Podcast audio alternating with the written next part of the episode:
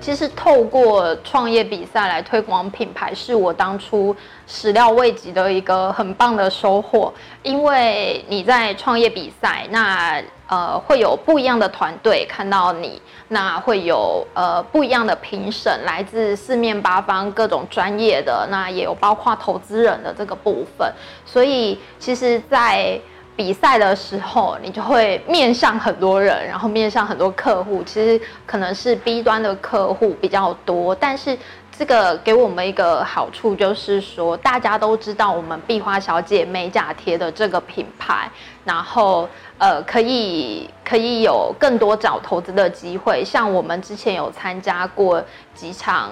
呃就是 demo day。那我们也得到了国营企业的五百万的投资意向额，这个金额对于我们文创业来讲是非常高的一个呃金呃投资意向金额这样子。那在推广品牌的部分的话，呃，他们都会就是呃投资人或是借由参加比赛，然后会有一些媒体的曝光，其实。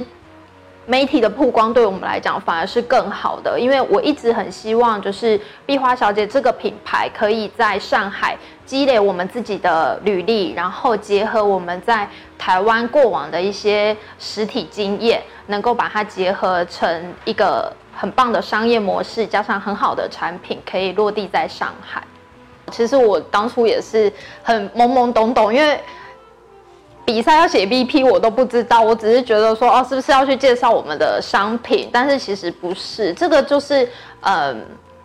这边的创业模式，我觉得是比较完整的，就是不会说，不会说你拿一笔钱，然后去进一些东西或开发一些东西，开一间小店就叫创业，而是他们有很完整的，就是你一定要有团队，你的财务规划，你的商业模式，你的产品是怎么样的，那去。呃，面向市场，让市场去挑战你的商品或是你的商业模式，才能够在上海生存。我觉得这个是对我来讲是一个，其实有一点像震撼教育，就是以前从来没有接触过的，所以重新来上海，我才会觉得说，呃，要去重新学习，然后重新建立自己的履历。